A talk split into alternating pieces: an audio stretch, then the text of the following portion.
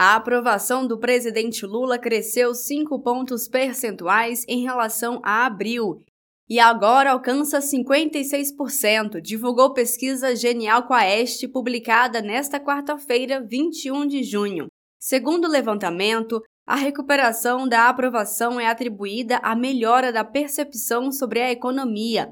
Para 32% dos eleitores, a situação econômica melhorou nos últimos 12 meses. Em apenas seis meses de governo Lula, a inflação oficial caiu para 0,23% em maio, o preço da cesta básica diminuiu em 11 capitais, segundo o DIEESE, e tivemos o lançamento do programa Desenrola Brasil, que vai ajudar brasileiros e brasileiras a renegociar as dívidas.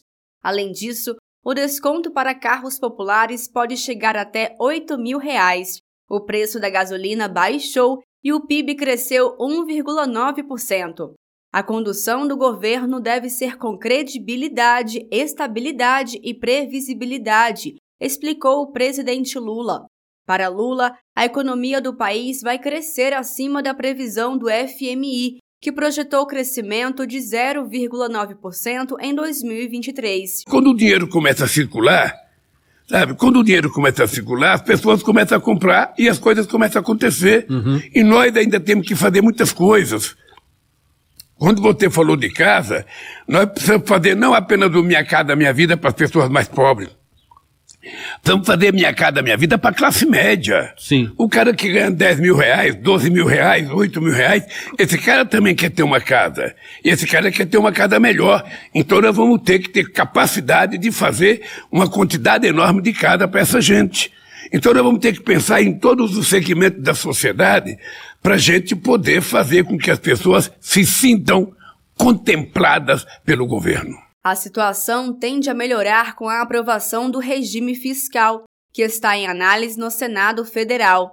Esse projeto vai substituir o fracassado teto de gastos, que será alterado com a retirada do Fundeb e do Fundo Constitucional do Distrito Federal do limite de gastos. A economia brasileira pode crescer cerca de 10% em 15 anos, caso a reforma tributária em tramitação no Congresso Nacional seja aprovada e colocada em prática.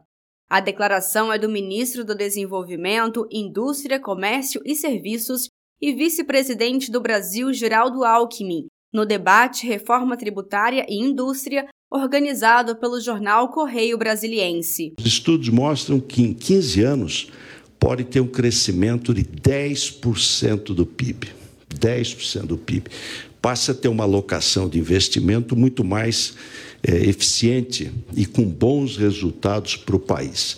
Essa é uma reforma que traz eficiência econômica, faz o PIB crescer, gerar investimento, emprego, renda e a gente poder avançar. De Brasília, Thaisa Vitória.